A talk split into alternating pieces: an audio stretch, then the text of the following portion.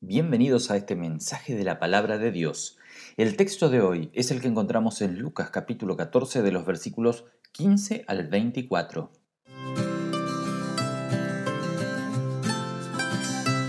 Los banquetes o las comidas familiares son un momento de alegría, de celebración y de festejo.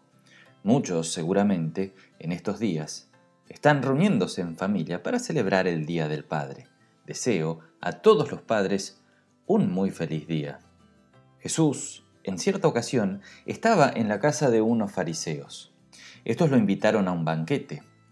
Y era doble la intención. Por un lado, para aparentar ser amigables con Jesús hacia los demás, y por otro lado, para hacerle preguntas tramposas con el fin de incriminarlo. Recordemos que los fariseos fueron los que pactaron con Judas traicionar a Jesús. Ellos pensaban que Jesús era un impostor, o cualquier otra cosa menos el verdadero Hijo de Dios. En este banquete, Jesús habla sobre la humildad y la importancia de dar al otro desinteresadamente. Esto lo leemos en los versículos previos al texto de hoy, en Lucas capítulo 14, los versículos 1 al 4. Luego alguno de los invitados hace la siguiente afirmación, feliz el que pueda comer del banquete celestial. Esta afirmación nos parece extraña a nosotros hoy. Esto es porque se nos olvida en los distintos pasajes del Antiguo Testamento que hablan de personas disfrutando comidas en la presencia de Dios. Por ejemplo, Abraham recibió la visita de Dios y lo recibió con un gran banquete en Génesis 18. Los ancianos de Israel junto con Moisés comieron y bebieron en presencia de Dios. Esto lo leemos en Éxodo capítulo 24.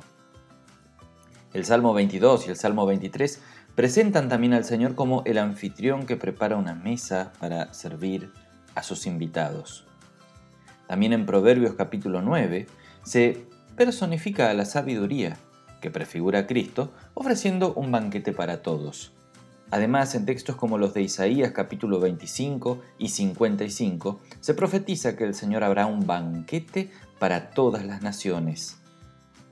Estos textos proféticos y otros similares que encontramos en el Antiguo Testamento describen una fiesta celestial que celebra la llegada del Mesías, el Cristo.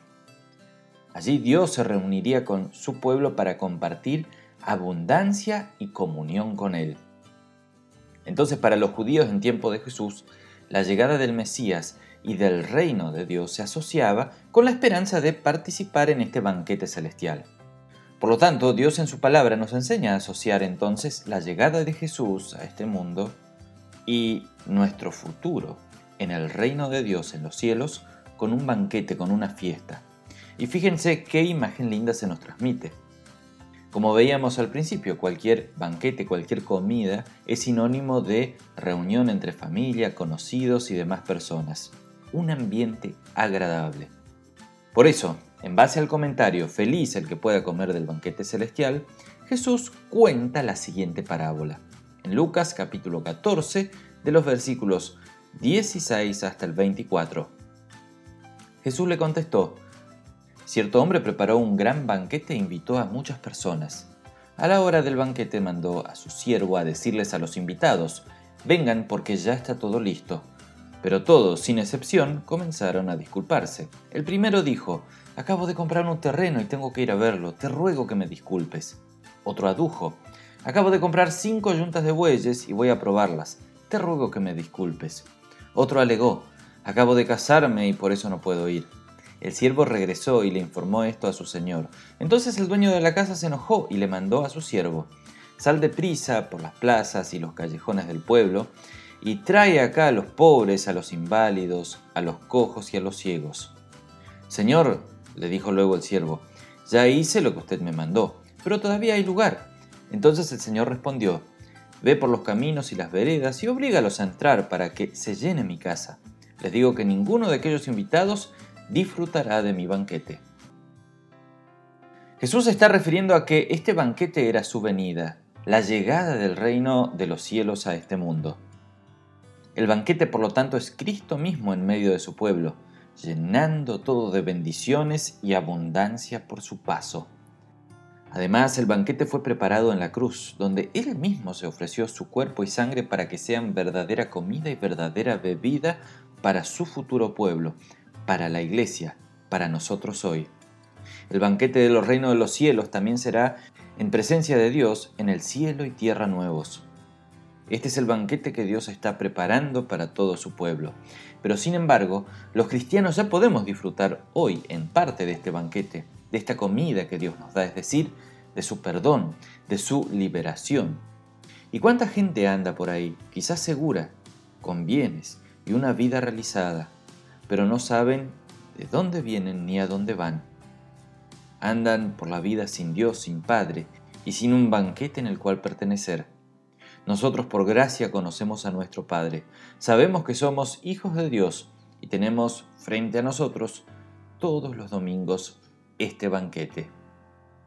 En Lucas capítulo 14 versículo 17 dice, A la hora del banquete mandó a su siervo a decirles a los invitados, vengan porque ya está todo listo. Este siervo que salió a invitar es Jesús mismo, el Hijo de Dios, y les dice que el banquete ya está, que es momento de participar, de disfrutar. La venida del reino se estaba dando. Y lo bueno es que Jesús hoy nos sigue invitando y te invita también a ti. Dios no es egoísta. Dios tiene un lugar preparado para ti y para todos nuestros hermanos. Y Jesús nos invita a este banquete celestial aquí en la tierra, que es su cuerpo y sangre, porque quiere vernos en el banquete celestial. Y la parábola que cuenta Jesús trata básicamente sobre cuatro puntos principales. Que el banquete está listo, el siervo que sale a invitar, el rechazo de los primeros invitados y se incluyen a los que estaban afuera, que no eran aquellos primeros invitados. Los primeros invitados pusieron excusas. Uno tenía que comprar un terreno, otro cinco yuntas de bueyes y tenía que ir a probarlos, y el otro se casaba. Aquí se presentan tres excusas, tres cosas más importantes, tres ídolos. La compra de un terreno puede significar los bienes. ¿Cuánta gente pone a sus bienes como su propio Dios? Y cuando estos terminan, la persona termina junto con ellos. El dinero y los bienes pueden permitir que realicemos banquetes aquí, pero no nos dan la entrada al banquete celestial. La compra de cinco bueyes puede significar el trabajo, hacer y hacer cosas. Y solemos convertir aquello que es un don de Dios como el trabajo en nuestro propio Dios, como que sin Él no podríamos vivir. Y le damos más importancia al hacer o al trabajar que ir a la presencia de Dios e ir a su banquete. Y después aquel que puso la excusa de haberse casado que no podía ir, puede simbolizar a la familia, colocar a nuestras relaciones antes que Dios. Dios pide que seamos buenos esposos, esposas, buenos padres y madres, pero que el esposo, padre, madre o hijo sean más importantes que Dios no es lo correcto. Estas son tres excusas, tres ídolos a los cuales nosotros también estamos expuestos, tres excusas para alejarnos del culto. Y podríamos agregar otras más seguramente como la cancha, ir a ver nuestro partido o ver nuestro equipo de fútbol o cualquier otro deporte, la pesca u otro hobby. ¿Qué te aleja del culto, del banquete que Dios te está sirviendo? ¿Cuál es tu excusa? Satanás quiere que nosotros despreciemos este banquete, por eso nos seduce a toda clase de cosas lindas y atractivas para que encontremos algo mejor que hacer antes que ir a la presencia de Dios que se está sirviendo a sí mismo para nosotros. El versículo 21 dice, el siervo regresó y le informó esto a su señor, entonces el dueño de la casa se enojó. La actitud soberbia de los invitados enojó al dueño del banquete. Así como nosotros nos ponemos tristes y enojados cuando alguien rechaza una invitación a nuestra casa. Así también Dios se disgusta con aquellos que rechazan su ofrecimiento.